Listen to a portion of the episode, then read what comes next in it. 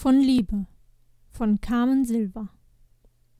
Am Abend sprach das Meer und flüsterte Ihr schönen Mägdlein, erzählt mir leise, ich will die Liebe wissen, redet mir, so von der Liebe, gleich als sollte ich dran sterben.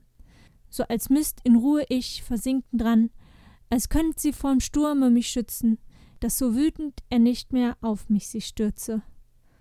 Oh, so sprachen da die Mägdelein, wir wissen wahrlich nicht, du armes Meer, ob wir erzählen dürfen, denn nimmermehr würdst du in wilder Kraft die Schiffe schleudern wollen und der Felsen sorgenumwölbt Stirn mit Schaume peitschen.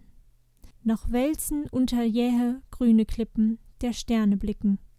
Glaub uns mehr, du wolltest so mächtig nimmer sein, so scheu und spröde, in dein Schoß und in dein Herz nicht mehr, die schlafumfangenen Menschenherzen saugen. Du würdest dann gleich uns den Himmel ansehen und ihn nicht sehen, lächeln, wie der Wind vorüberweht und weinen, weil die Sonne aufgeht. Nein, wir werden nichts erzählen.